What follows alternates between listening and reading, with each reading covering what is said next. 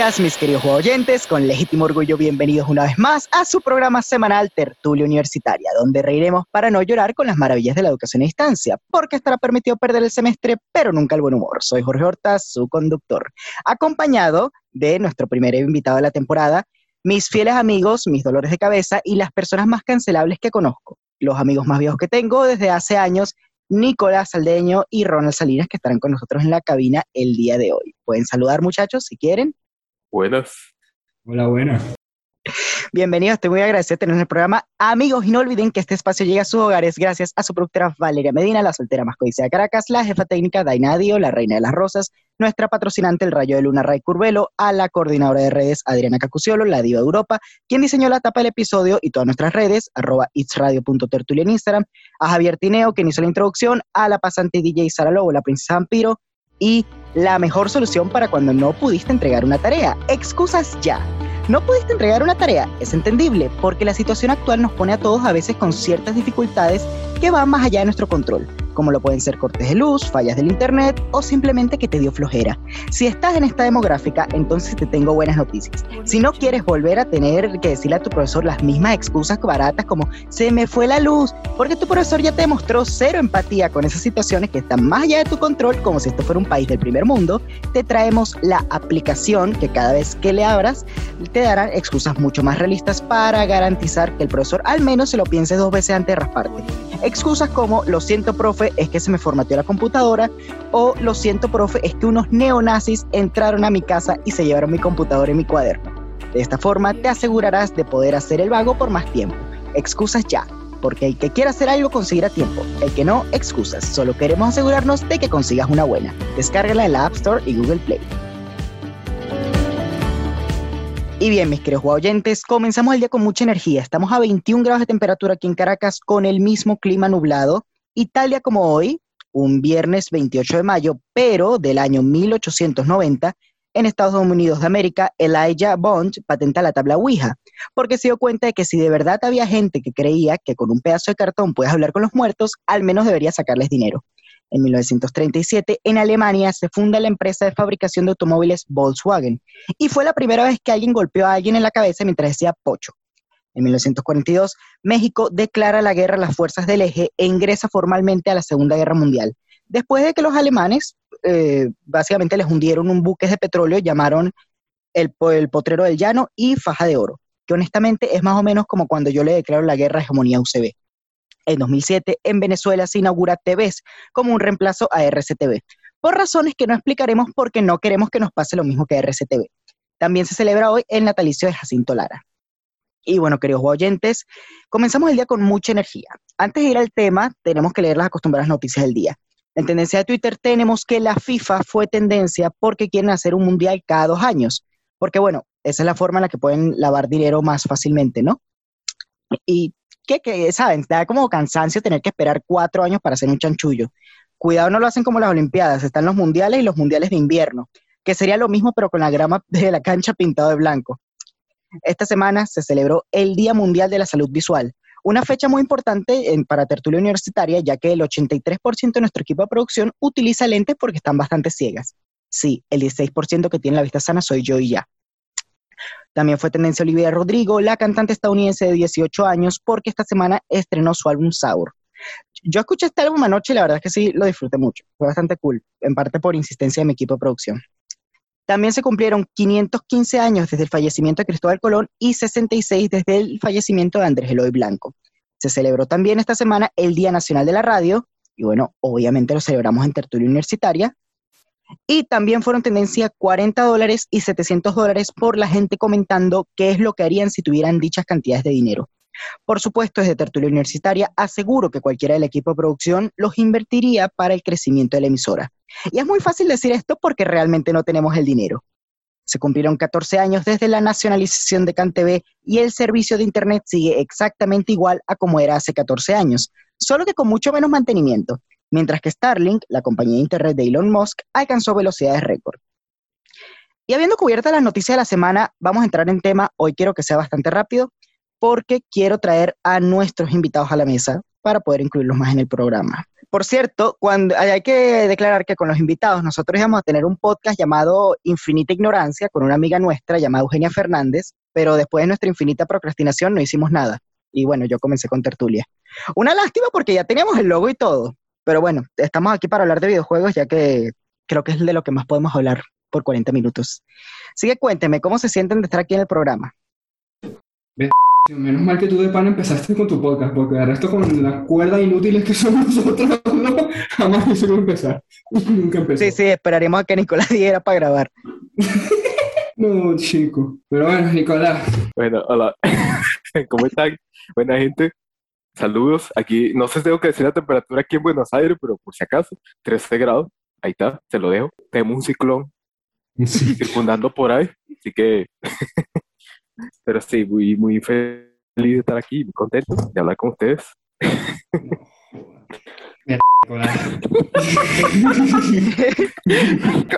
por todo ese, por todo tengo que hacer más corte. Por favor, te tienes que carrearnos la, la conversación. Vamos a empezar con una pregunta típica de radio. ¿Cuál fue el primer videojuego que los marcó a ustedes? El, el, primero que ustedes dijeron, wow, que de verdad les interesó así seguir jugando. Bueno, sí, sí, es de por sí el primero. No, el, el, el Wii Sport del Wii, así de simple. sí. y, y, yo me tengo que remontar, uh, el, pero el primero que jugué. El primero o sea, que te, te sentaste y tú dijiste uh, que de verdad te atrapó. Ah, pues tengo que decir Arkham City, Batman Arkham City, eh, impresionante, hermoso, año, 2000, año 2012 pasando a 2013. Arkham City, yo esperaba que fuera algo más viejo. Eh, no, pero que me senté a completarlo así. No, no, no tienes que haberlo completado. Porque por lo menos mi primer videojuego que me atrapó realmente fue el Zelda para DS, el de Phantom Hourglass. Que no lo completé porque yo toda la vida he sido manco para los videojuegos, pero lo completé ahorita en cuarentena. ah, bueno, sí, porque ya ahorita, ahorita con la cuarentena hay, hay tiempo para todo. Y ahorita en cuarentena, de hecho, me di cuenta de lo poco que había hecho de ese juego, porque fue que, ah, mira, yo había completado que sí que el 10%, porque me gustaba tanto este juego. Sí, sí, sí es verdad, por lo menos yo recuerdo que cuando yo uno veía los archivos de, que si los juegos de Wii, cuando la última vez que toqué mi Wii, de repente uno veía y uno apenas había completado que el 20% del Mario, ¿no? Entonces por eso diga, ah, bueno, si hablamos de completar, completar, el primero fue el Arkham City, pero si me tengo que remontar a más allá, eh, sí, tengo que decir, uno tal vez de, es que ni siquiera de ese, de Xbox, de los, del primer Xbox, del primero, de lo que me atrapó y yo creo, que fue el primero, Fable. Eh, el primero que completé fue Lego Star Wars la saga completa en Wii. Ah, bueno, ese, ese, era un vicio. Juegazo, sí. un vicio, un vicio. En general, la mayoría de los claro. juegos de Lego son buenos, porque ajá, es Lego. Sí. sí, Le Lego, mira, eh, esto, esto va a sonar gracioso e irónico, pero Lego sabe construir juegos. Eso, eso es una cosa, mira. Ahí está bien, bien traído. Lego no puede hacer nada mal, Lego es increíble. Ustedes no vieron el, en estos días me salió en Instagram la foto, que el, el, set de Lego que publicaron del Daily Bugle, de Spider-Man. Mentira. Lo vi, lo vi.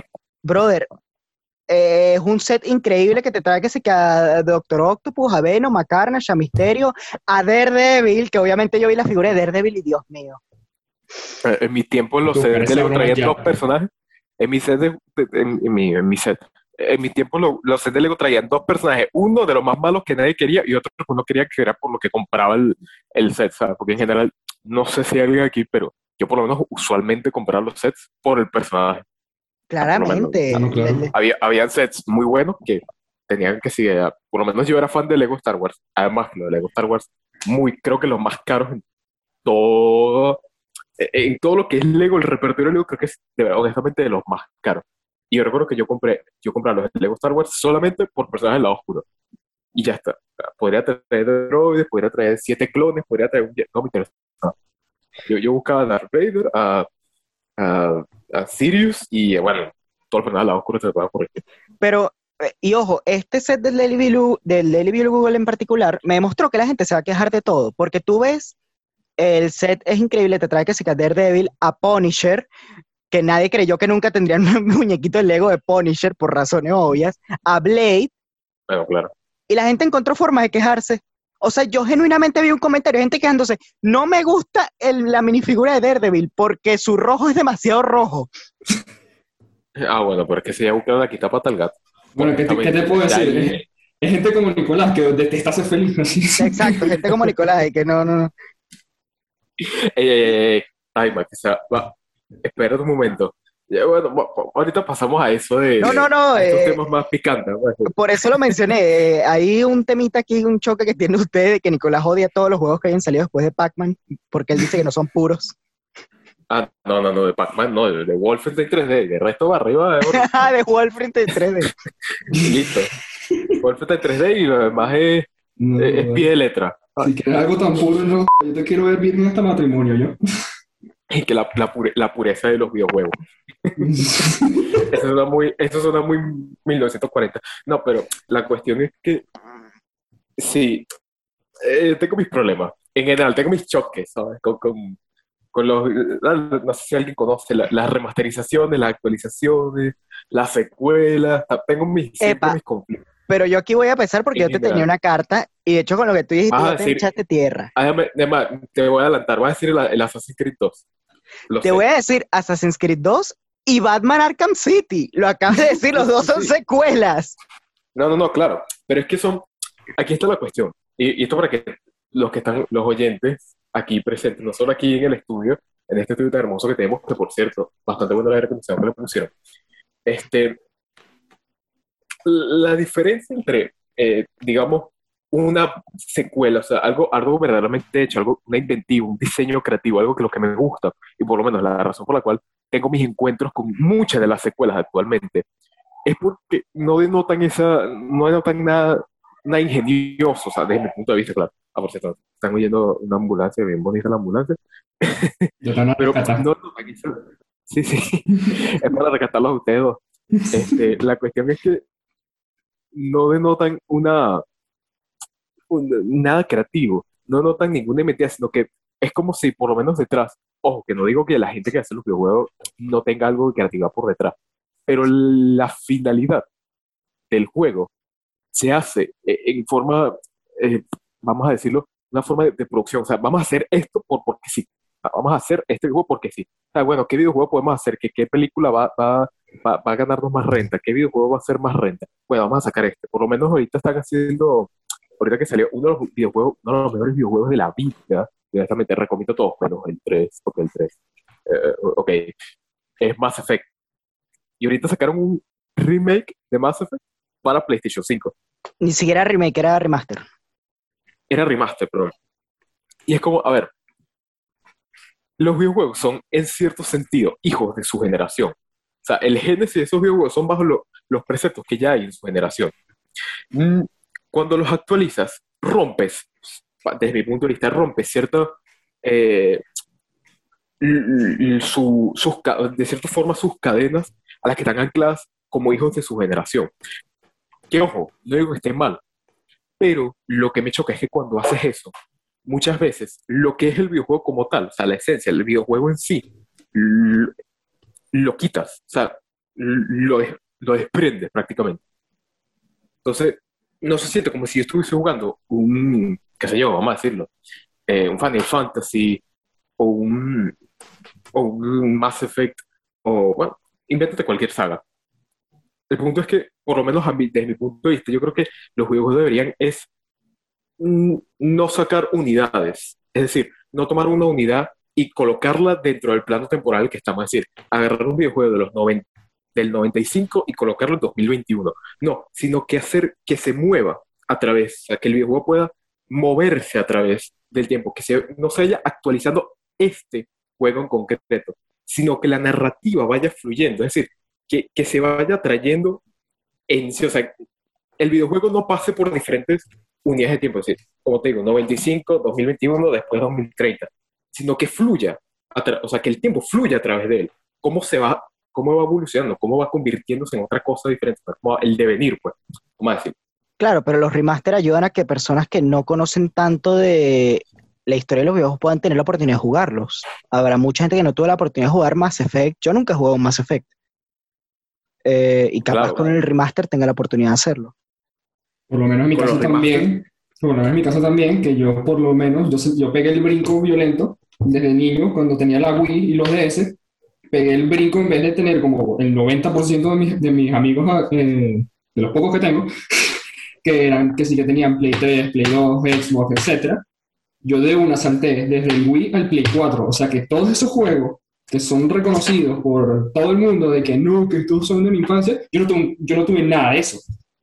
Así que ahorita, lo positivo ahorita por lo menos, que fue lo que pasó, por eso tuvimos la conversación Nicolás y yo, el, el, el, el remaster de Final Fantasy, el Final Fantasy VII, que yo lo jugué, porque gracias a Dios lo pusieron gratis, porque el resto no pude, pude comprarlo, lo pusieron gratis y yo lo jugué.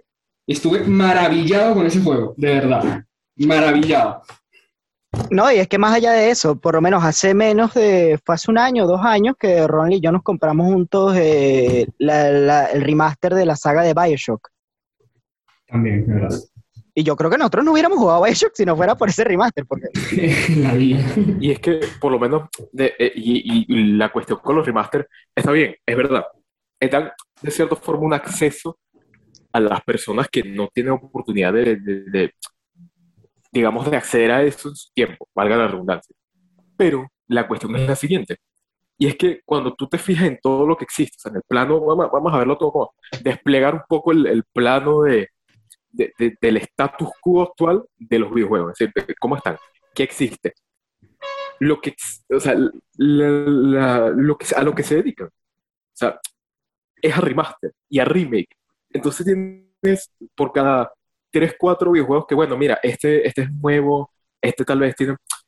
Sino que están tomando una política desde mi punto de vista muy conservadora, por lo menos PlayStation. PlayStation, ¿qué está haciendo? Está enfocándose netamente en traer, por lo menos con el caso de Last of Us. El de Last of Us tiene un remaster en PlayStation 4 y ahora lo va a tener para PlayStation 5. GTA 5 tiene mil y va a tener mil y un remasters porque cada, bueno, y además que, por lo menos, y ahí está la cuestión, tú miras, bueno, que el videojuego vende. Y ahí está la cuestión. El, el, problema de, de, los remasters no es que, ah, los remasters son malos en sí, o sea, eh, es, el, el hecho de que existan son malos sino que para mí, para mí, cuando los son una barriga de todo el potencial creativo que pueden tener, digamos, las empresas. Por lo menos yo, de lo que recuerdo, porque yo toqué, como te digo, mi primera consola fue un Xbox. Eh, mi primera, o sea, yo pisé, ahorita soy hijo PlayStation, pues ahorita soy un niño que le gusta PlayStation y que tal, tengo mi PlayStation 3 ahí bien cuidadita, bien bonita, aunque el control mal funciona un poco. sí. Pero, Sí, sí. Yo, tengo tres, controles solamente porque cada uno tiene un botón dañado. no, bueno, es que, es que el PlayStation, de verdad, yo creo que el PlayStation lo hace a propósito para que tú compres más controles. No, ni modo, ya es más de que verdad, como 80 dólares. Que le está funcionando. Sí, y además, por sí. sí, sí, sí. Primero que le está funcionando, y segundo porque por lo menos el, el, el de PlayStation 3, PlayStation 3 salió en 2007, si mal no recuerdo. Ese, ese, ese control, el otro día lo vi, y costaba 60 dólares. El de PlayStation 3. Claro, y es en parte lo que...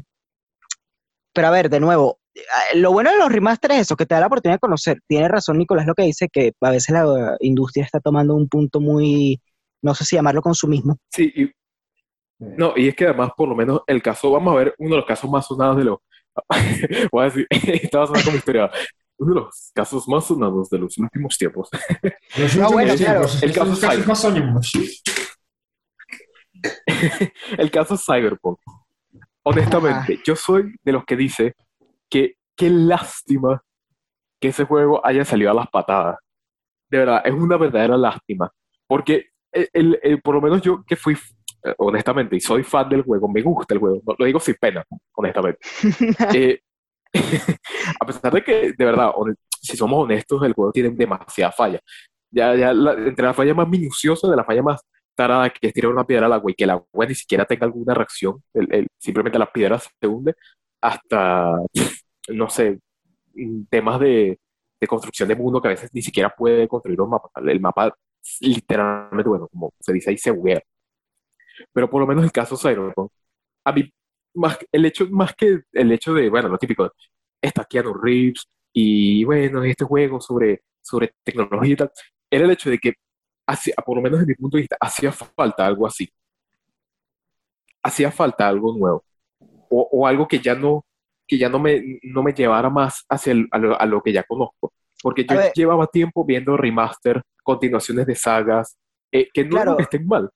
Pero el problema es que me fastidia, por lo menos a mí me parece a ti te fastidia porque a ti te fastidia porque tú eres la persona que, que, ha experimentado mucho más videojuegos, pero de nuevo, yendo al ejemplo de cuando Ronald y yo compramos BioShock, eso fue un día que Ronald me escribió y que, brother, ¿tú sabes algo de BioShock? Y yo, lo que sé es que es, de, es increíble, pero no tengo ni idea de qué trata. ¿Lo compramos? Dale, pues. Sí, literalmente encontré un, un, pack completo que eran los tres.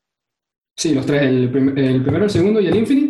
¿Como cuánto? ¿Como a 10 dólares? ¿Una cosa así? Sí, algo así, lo compramos entre los dos. Y, la lo aún después, en el caso de las secuelas, nos pasó con, bueno, que Roal llegó un día y que, ¿será que me compró este juego? Porque no sé, lo, lo, han recomendado y resultó que es uno de los juegos favoritos de Roal hoy en día, que es Persona 5. Nosotros no sabíamos nada de la saga Persona hasta que Roal llegó y bueno, bueno, en parte un profesor de psicología que teníamos tenso, pero...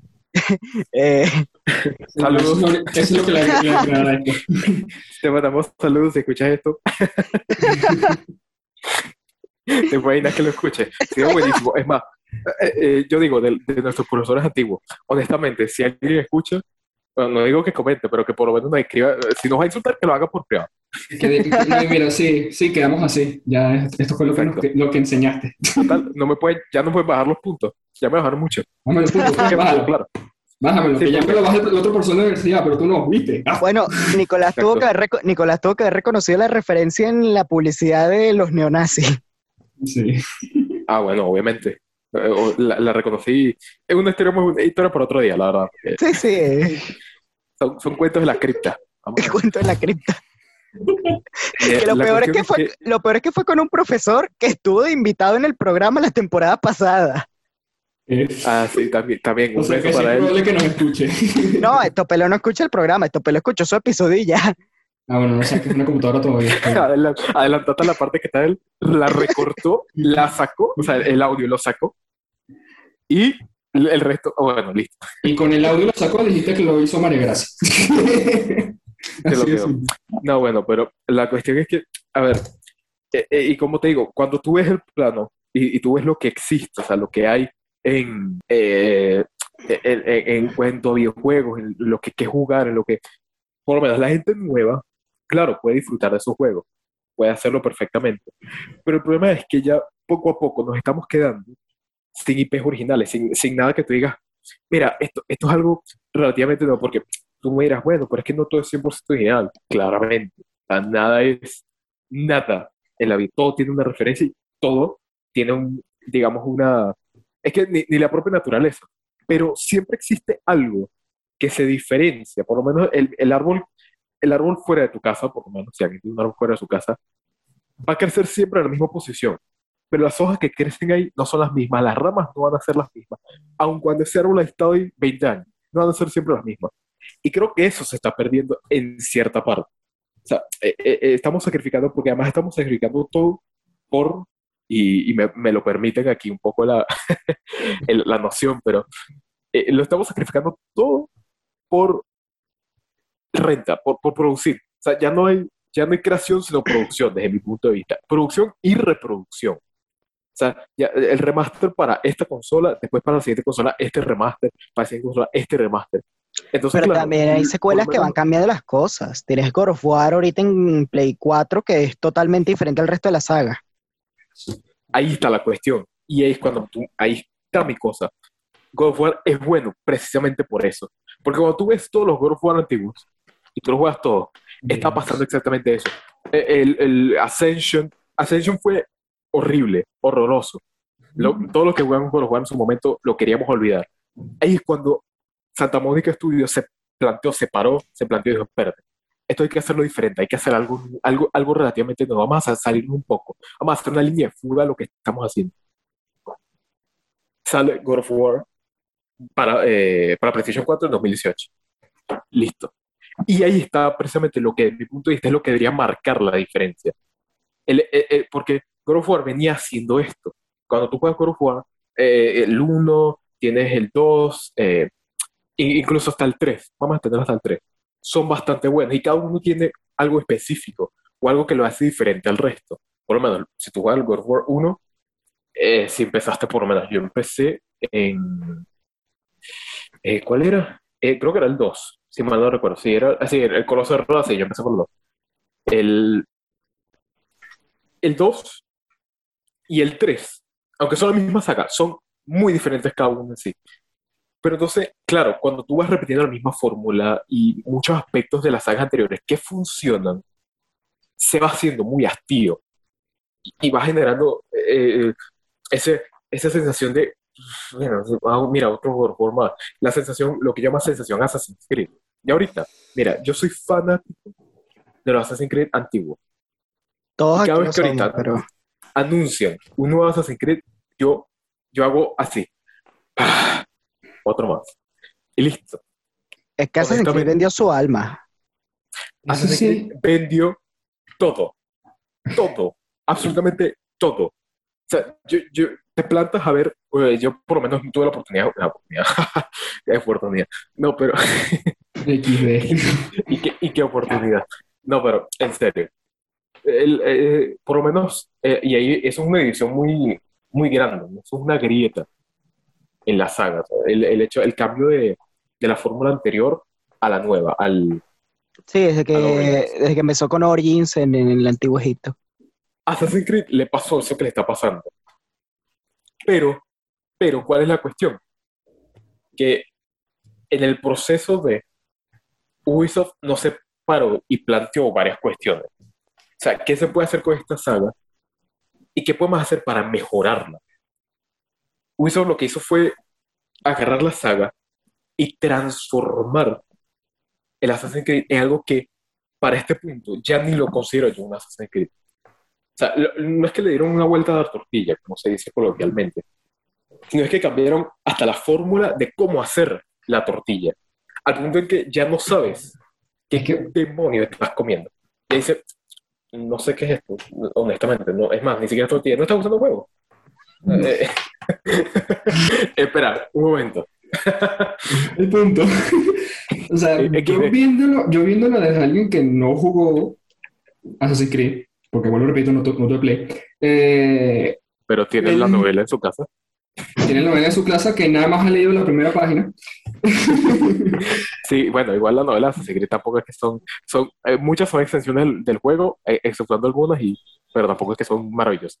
No, yo, yo, soy, yo, soy, yo soy mongólico, hermano. Yo nada más leo si tiene dibujitos, así de simple.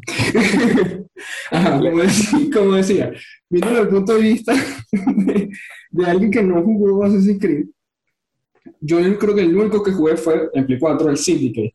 Y yo dije, ah, ok, o sea, sí, está fino el juego, pero ok, está fino Assassin's Creed. Obviamente yo no puedo decir nada porque no lo tengo la comparación, no tengo con, con qué compararlo, que sí que no, yo nunca jugué el 2, nunca jugué el 1, nunca jugué el nada. Yo disfruté del Syndicate. Y yo también disfruté del Syndicate, pero por lo menos viéndolo desde afuera, sí veo que es más como que, ah, bueno, es Assassin's Creed, pero ahora en esta época y tienes un gancho. Fino. Ah, bueno, ahora es en esta época y, ah, y ahora pegas una patada de Esparta. Listo. Listo, otro juego. Y así. Eso sí lo veo. Lo mismo es como en FIFA, que ah, bueno, todo el mundo mata FIFA, que FIFA 21 es igual que FIFA 1. Ok, perfecto. Bueno, y, no, Pero- y que eso y Call of Duty, que es otro ejemplo. Bueno, Call of Duty es otra cosa. Pero por lo menos una cosa que para de medio defender el FIFA, no lo juego, pero ajá, es que, seamos honestos, ¿qué rayos vas a poner al FIFA? Sí, sí, Es sí, que ya. tal- es es que que- tal bicho, es que tal bicho. El bicho es- ahora el bicho Actualiza- corre más rápido. Pero ¡Mi madre, el bicho! Ya la única, literalmente la única manera de que haga un FIFA diferente a los anteriores es que sean Mario Strikers. en, cada, en cada entrega Messi se va poniendo un poquito más alto por las hormonas de crecimiento. Sí, sí, sí. eh. no, pero eh, sí, es el caso más de casos como FIFA también son casos, creo que en cierto sentido son casos aislados, ¿sabes? Porque Sí. uno, eso que, eh, es lo que tú planteas. ¿Qué le vas a agregar a un FIFA? O sea, le vas a agregar que eventos fantasía, o sea, que los pueden dar saltos, que eh, sí, un poco raro, la verdad, hacer, algún FIFA. Pero por lo menos con el caso de Call of Duty, vamos a decir, bueno, no sé si lo vieron, pero Activision literal, eh, de, de buenas primeras le dijo a sus empleados, miren, ahora todos los que están aquí van a trabajar exclusivamente para Warzone, que es el nuevo, que es el Call of Duty que está ahorita, que es el. El, El VR. digamos, el, el Battle Royale, que es también otra cuestión que se ha popularizado y que ha infectado, porque esa, no- esa es la palabra correcta, que ha infectado absolutamente todo. Bueno, Ah, pero es ya- que yo creo que eso ya es por ciclos. En una época se infectó también, la, cuando empezó Minecraft, se infectaron también los juegos Sandbox Survivors. Porque si se fijan, Ah, la época sí. de Minecraft fue la época en la que salió Slime Rancher y en la que salió Subnautica, que bueno, son dos juegos que me encantan, por cierto. Sí, sí, no, no, completamente. Pero por lo menos, eh, lo- yo creo que de los mejores, eh, los sandbox mundo abierto son el mejor, el, digamos, el mejor lienzo para tú hacer un videojuego. Los mundo abierto también. En general. Es más, yo creo que soy, soy de los que dicen que de los mundo abierto no se vuelve para atrás. Jamás. No, no, obviamente no. O sea, es del mundo Es- abierto es- para adelante. Es lo, es lo bueno porque te dan mucha libertad y literalmente es como que, oh, mira, quiero ir para allá y te vas para allá, listo. Si lo haces bien, porque hay algunos juegos que, oye, yo por lo menos nunca me terminé el Watch Dogs original. Ah, no, horror. No, no, no, por favor. oh, no, no, ni lo menciones. Nada. Ni, el- ni el primero ni el segundo, por favor. Ni, ni Legion. No, gracias. Hacemos a otro, a otro mejor. A un mundo abierto más lindo. O sea, uno más, más bonito, por favor, de verdad. No, pero sí, por lo menos los mundos abiertos te sirven como lienzo. Porque es que hay mundos abiertos que, sin cumplir con muchas de las características del mundo abierto, son obras maestras. Y el ejemplo, por lo menos uno de los que yo siempre doy, es Shadow of the Colossus. Del 2005, creo que es. 2005. Es un mundo abierto. Y, no, y es tan simple como ir de punto A a punto B, asesinas a un coloso y te devuelves.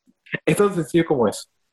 Pero el Shadow of the Colossus tiene algo tan maravilloso, que es precisamente esa, e- ese vacío, eh, digamos que esa, esa nulidad en, en diferentes elementos del mundo, es creo que lo que le da la identidad a Shadow of the Colossus. O sea, es lo que te dice, este mundo está muriendo, algo aquí está pasando. O sea, eh, eh, por lo menos yo creo que agregarle cosas hacia Shadow of the Colossus es lo que le da esa identidad. Y a la pregunta. Claro, pero toma en cuenta por lo menos es eso. Tenemos juegos como Persona que hoy en día siguen evolucionando y que no conoceríamos si no fuera por este tipo de cosas. Y creo que algunos videojuegos, por más que mantengan la misma fórmula, se mantienen mejorando, cosa que no podrían hacer tanto si no hubieran secuelas. No tendríamos Arkham City si no fuera por Arkham Asylum. No, Hasta- bueno, es que, es que por lo menos todos son un lienzo. O sea, para mí, para mí todo es un lienzo. O sea, el no tomar el videojuego, o sea, por lo menos yo soy los que dicen, es como, como la historia, her- hermano. Por lo menos soy los que dicen que no hay una, eh, no es que el videojuego tenga que en sí evolucionar como tal. O sea, la palabra de evolución, la, la, la lo lineal, pues. Es decir, de A pasó eh, mutó a B y de B mutó a C, pasando por un proceso lineal. Eso son los que dicen, para, lo que hiciste antes, vamos a decir el, A, eh, lo que tienes el A, vamos a decir Arkham- Ar- lo que estás diciendo, Arkham Asylum, Arkham City. Cuando tú juegas los dos, tú te das cuenta de que a pesar de que tienen elementos, son diferentes, o sea, son contrarios en cierto punto. O sea, son un choque.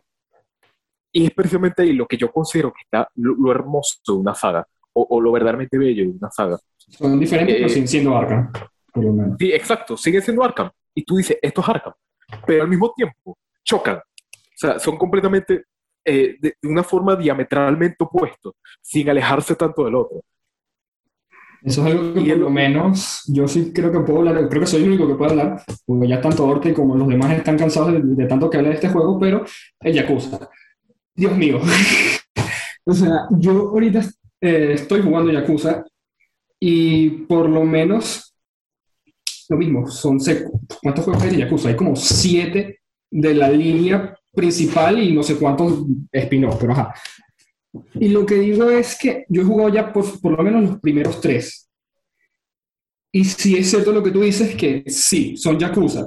Hay un momento en el que estás disparándole a una señora y en otro momento, bueno, le están disparando a una señora y en otro momento estás en karaoke. Genial.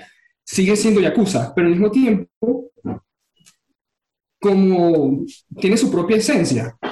Es como, por ejemplo, ajá, los combates son diferentes. Se puede hacer esto, no se puede hacer esto. Eh, las misiones también son diferentes. Se puede hacer esto y no se puede hacer esto. Pero sigue siendo Yakuza. Claro. Y, y, y es por eso que por lo menos el, el God of War es tan, es tan buen juego, porque rompe. O sea, y es contrario, sin precisamente ser, no es contrario, es contrario a sus anteriores, pero no es contrario a la saga. Y es cuando está la- lo principal, o sea, eh, lo que yo considero que es lo que sería hacer. O sea, son lienzos. Por lo menos tú, las obras de, de cualquier artista, Picasso, Dalí, son Dalí, pero son contrarios una a la otra. No son precisamente una linearidad, una línea que sigue Dalí, que bueno, pinto esto, después de eso pinto esto. No, simplemente son, siguen siendo Picasso, siguen siendo Dalí, siguen siendo Velázquez, pero hay algo contrario, diametralmente opuesto, que hace que tú puedas diferenciarlas, o por lo menos no diferenciarlas, pero sí evaluarlas como tal, o sea, como son, esa individua- individuación, individualización perdón, eh, de cada una de ellas. Y es por lo menos para mí lo más bello o lo más hermoso de que tienen lo- los juegos cuando lo hacen, claro, por lo menos como te digo, el salto de God of War, eh, el- los propios GTA, si tú juegas los GTA, jamás, jamás te vas a encontrar que el GTA San Andreas es igual al GTA Vice City, que el Vice City es igual al Bueno, claro, 4, porque el 4. eh, Rockstar ya dominó la forma de hacer un mundo, un mundo abierto que sea otro nivel. Mira, Rockstar, Rockstar puede sentarse tres años y seguir haciendo dinero y no hacer nada. Porque ellos por lo menos son maestros en dos cosas. En, eh, vamos a hablar en términos de mercado y tal, todo eso, lo que a la gente le gusta, hacer Ay, tu sí. propio negocio. Sí, porque estamos aquí para seguir viendo vamos a hablar. Vamos a, a mentalidad de tiburón un momento. en términos de mentalidad de tiburón, como se dice popularmente. Rockstar sabe hacer un juego que yo te lo doy y me puedo ir a las Bahamas a tomar un Cuba libre y no hacer nada. Y Tú vas a seguir jugando ese juego hasta que... Sí, y, y no tienen, es que no es necesario, por lo menos el GTA V. El GTA V duró y sigue durando, sigue siendo, por lo menos sigue siendo, sigue liderando las listas del Reino Unido. Les encanta. Eh, eh, Este cinco, tú me dices, no es el primero, sí, pero no sale el top 5. Jamás ha salido el top 5. Sí, sí, es que Eh, es digo yo que yo- lo que... Digo yo que yo dejé de jugar GTA fue. ¿Cuánto? Como mitad de la cuarentena. Y lo jugué desde que salió. sí, yo no, Sí, yo- Sí, y por yo- lo menos, todos aquí somos fanáticos de Rockstar. De hecho, creo que Ron iba a hablar un poco de lo de quería preguntarle a Nicolás algo del tema del mundo abierto. Que por lo menos, o sea, ¿qué crees tú, Nicolás, que hace que un mundo abierto se sienta vivo y no por decirte, o sea, sí, como lo que, como mágicamente funcionó en, en Shadow of the Colossus, que de punto A a punto B funciona? O sea, ¿cómo, ahí está lo... ¿Cómo crees tú que, por ejemplo, o sea, sí, estoy en una ciudad, pero no hay nada que hacer? Eso es lo que por lo menos yo creo que está muerto.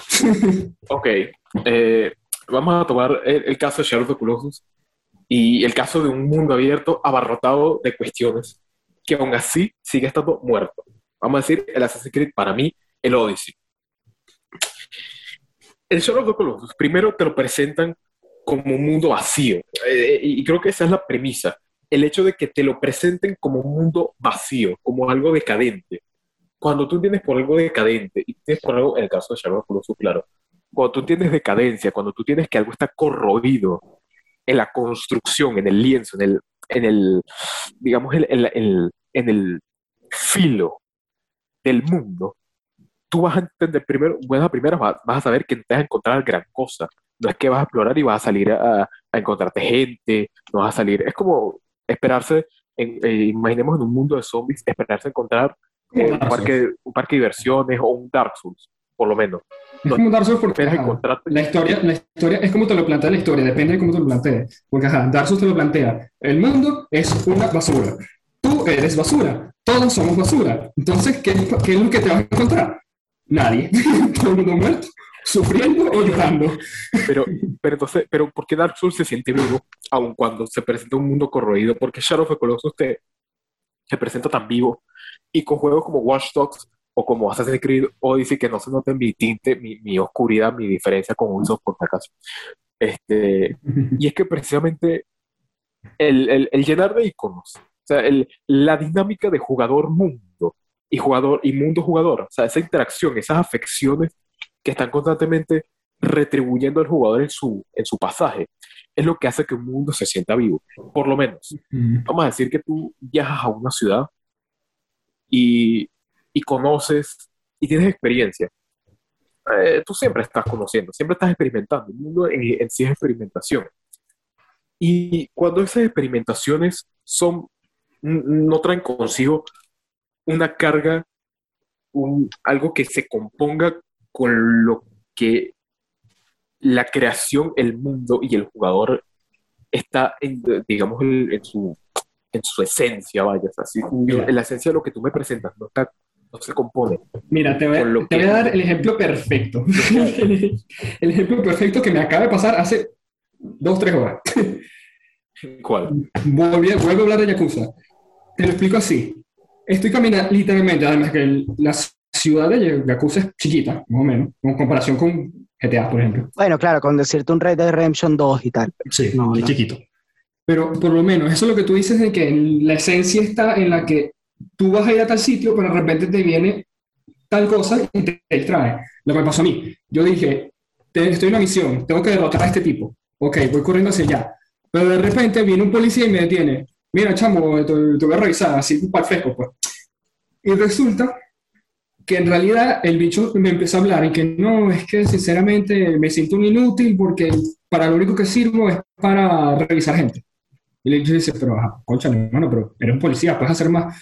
No, es que sinceramente tengo miedo porque mi compañero de, de broma, sí, mi compañero, él protegiéndome lo murió apuñalado. Entonces, así de la nada te lanza esa broma y tú dices, escúchale, esto es una persona, o sea, te mete la mentalidad, esto es una persona que pasó por un evento traumático y tiene miedo de, de ejercer su, su trabajo, por decirlo de una manera, que es un policía. O sea, por, por lo menos el, el caso de los juegos, y es que es lo que tú estás planteando, y no es una cuestión física, no es como, bueno, hay que poner un NPC que te pare de vez en cuando, o hay que poner diferentes alertas en el mapa para que de repente aparezca una emergencia. Son Eh, detallitos que uno nota. Es, es en parte lo que pero- hizo, O sea, en parte lo que hizo Rox. Yo lo que Ajá. digo es, no, no, o sea, yo lo que digo es algo que atraviesa la experiencia del jugador. Y el caso de Odyssey es lo contrario.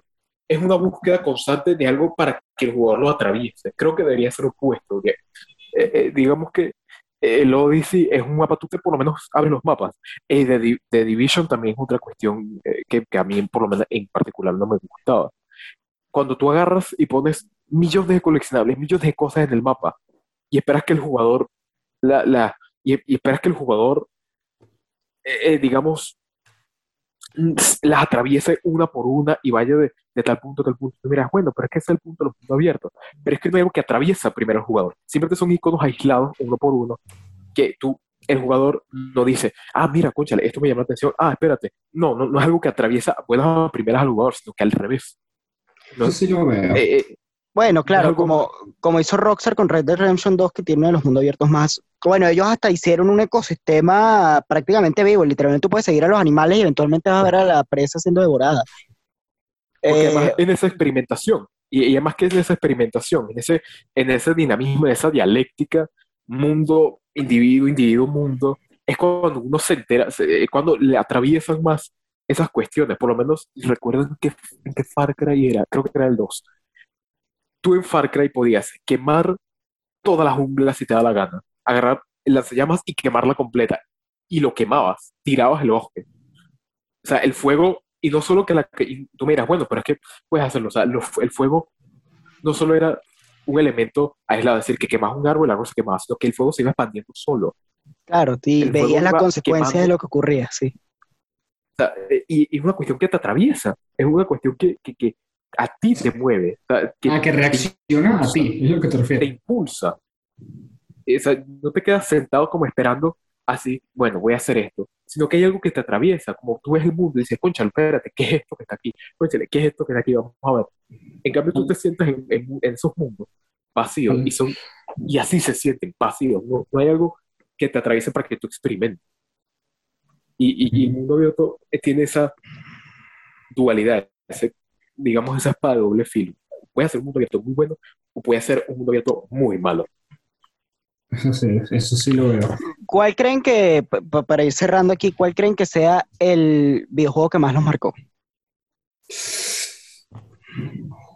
Uh, eh, bueno, desde mi punto de vista, si soy completamente honesto, Assassin's Creed 2, y es la razón por la cual creo que yo soy tan crítico con Ubisoft y, y tan y, y- y tan empedernido en el hecho de que cambien esa fórmula y Claro. que cambien lo que están haciendo, porque es una lástima lo que le hicieron a ese videojuego, es una Sí. verdadera lástima.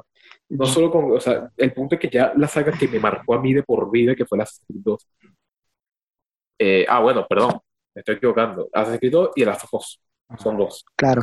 Y bueno, el tema de Last of Us 2 creo que Sí, bueno. es también que tenemos otro día porque Sí, sí. Solamente en Last of Us 2 tenemos un podcast completo. Sí, sí, Nicolás y yo tenemos Sí, el debate de, de- de cuál saga es mejor, si The Last of Us o Red Dead Redemption. Yo digo que Red Dead Redemption, y yo tengo razón, pero eh, Ah, bueno, pero Yo creo que para mí- por lo menos, yo no, o sea, cuando él me habla sobre Red Dead Redemption y que es mejor y tal, yo por lo menos no lo entiendo porque yo no hablo el lenguaje equivocado. No entiendes gafo.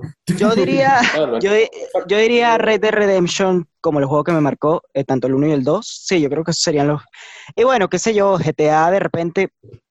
A ver, claro, también están otros como Assassin's Creed 4, pero yo creo que me quedo con Red Dead Redemption. Ronald, para ya cerrar. Y verlo, conmigo está difícil, pero sí, en verdad si tuviera que decir, de los juegos que me marcaron así, voy a decir tres. Uno va a sonar, va a sonar súper raro, pero bueno. El Spider-Man, el de ahorita Play 4, Persona 5, porque ajá, por algo no perdí 300 horas en ese juego. Obvio. Y uno que, uno que es raro, pero me encantó en su momento, fue el de Walking Dead de Telltale. Ajá. Ah, claro. Dios. eh, mío, De la época tragedia de Telltale. La época dorada de Telltale. Telltale-. Sí. Bueno, Telltale murió por eso, por lo que estoy diciendo. Sí. Porque Sí. no sabía salir. Sí, bueno, adaptarse a morir. Adaptarse a morir, pero la verdad es que Telltale hacía lo mismo. Guardián de la Galaxia, empezó el último que Sí. fue Batman, y Batman jamás lo completó. Ah, sí. Ah, bueno, Sí. y ya va, antes, antes de nada, Assassin's Creed 2, The Last of Us, y si tengo que, mira,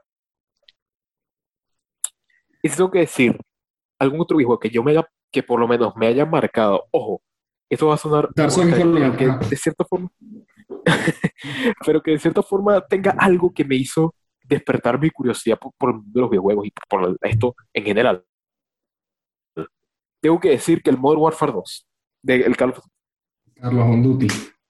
bueno, Sí, sí, de verdad. El, el Modern Warfare 2 es el mejor Call of Duty y honestamente un juego que de verdad, cuando lo jugabas en ese entonces y lo sigo jugando ahorita, honestamente, creo, creo- eh, honest- creo que yo soy hijo de, de sagas que dañinas, ¿sabes? Assassin's Creed, sí, todos tenemos, todos tenemos esa saga que nos haya, crítico.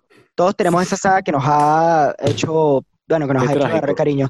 De hecho, yo sé que a Ronald le encanta Persona 5 porque Ronald, si no fuera por la insistencia de Ronald, yo no me habría terminado Persona 5. Yo me habría quedado cerca del final, pero, mm, o capaz sí, pero hubiera tardado mucho más de lo que tardé. Que ya Yo tardé, que ya de por sí tardé full. Que yo de por sí tardé Yo full. tardé, dos, yo tardé dos semanas porque lo rusheé. Y tú no sé cuánto te tardaste, como meses. Sí, yo creo que yo llegué al año incluso. Pero bueno. Bueno, esto va a sonar muy esotérico, pero eso de la esencia es, es incluso interesante porque, a ver, Ron no sé si lo sabe, pero ¿tú sabes cuál es el desarrollador Eh, de Persona? Atlus, creo. Atus. ¿Y, quién, y sabes quién es el desarrollador de Yakuza, verdad? Sega. Y. ¡Oh! ¡Oh, ¿verdad? Atus. Y, y ambos, o sea, Ah, eh, esa empresa es hija de Sega. Y Ronald le encanta, le encantaba Sí, Sonic. Sonic. O sea, eh, eh, es, curioso. Eh, me, me acabo de dar cuenta de eso.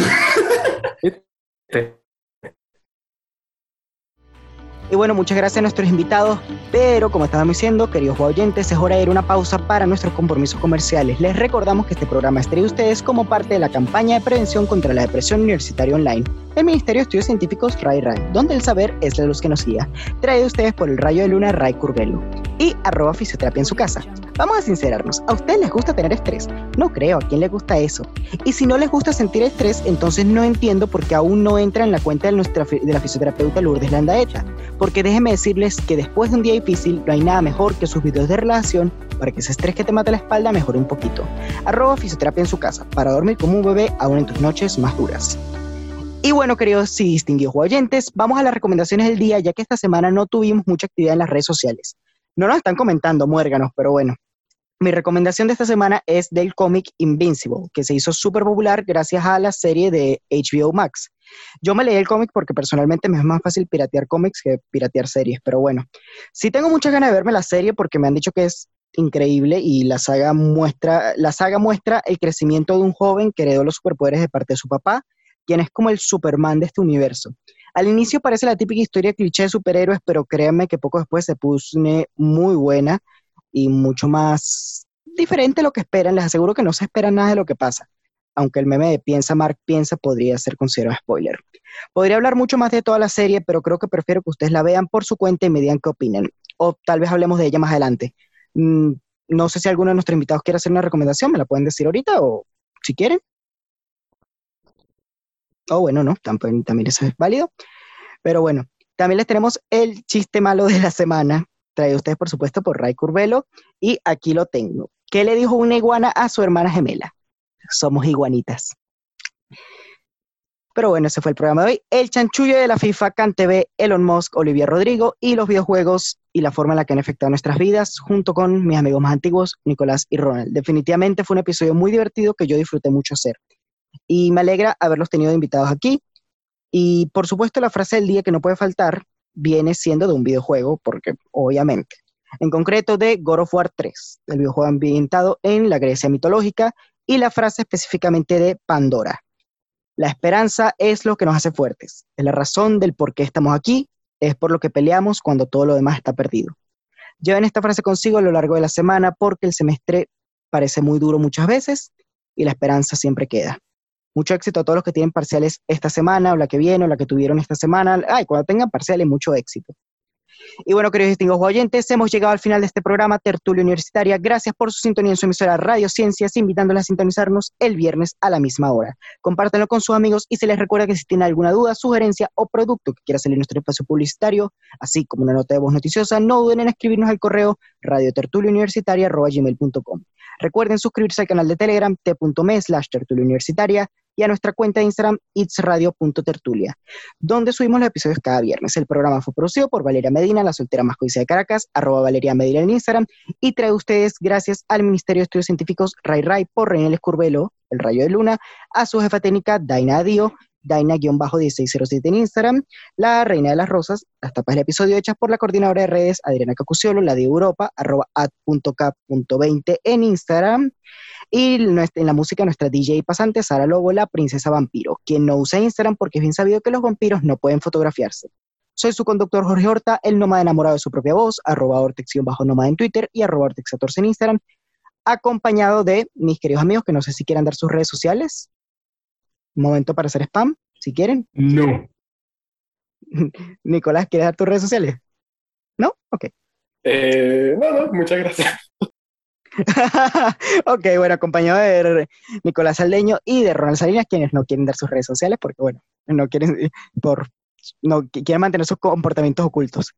Y finalmente los dejo con el cierre musical que para complacer a, complacer a nuestros invitados les trajimos una canción que sé que va a disfrutar, que es In the End, que es el cuarto y último sencillo de Hybrid Theory, el primer álbum de estudio de Linkin Park.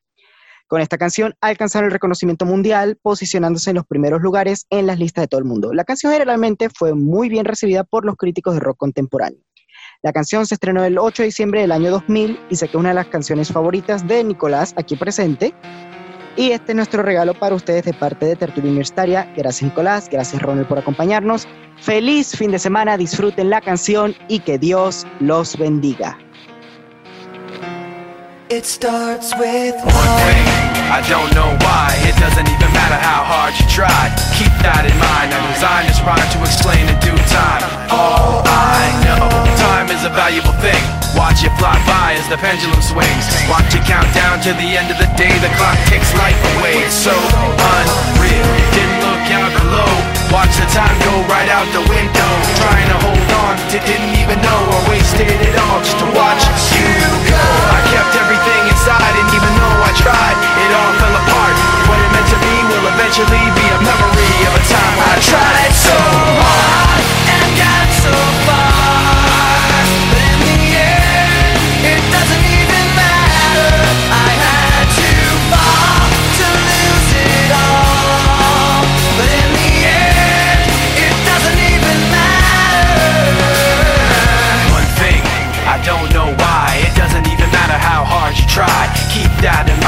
designed this rhyme to remind myself how I tried so hard. In spite of the way you were mocking me, acting like I was part of your property. Remembering all the times you fought with me, I'm surprised it got so.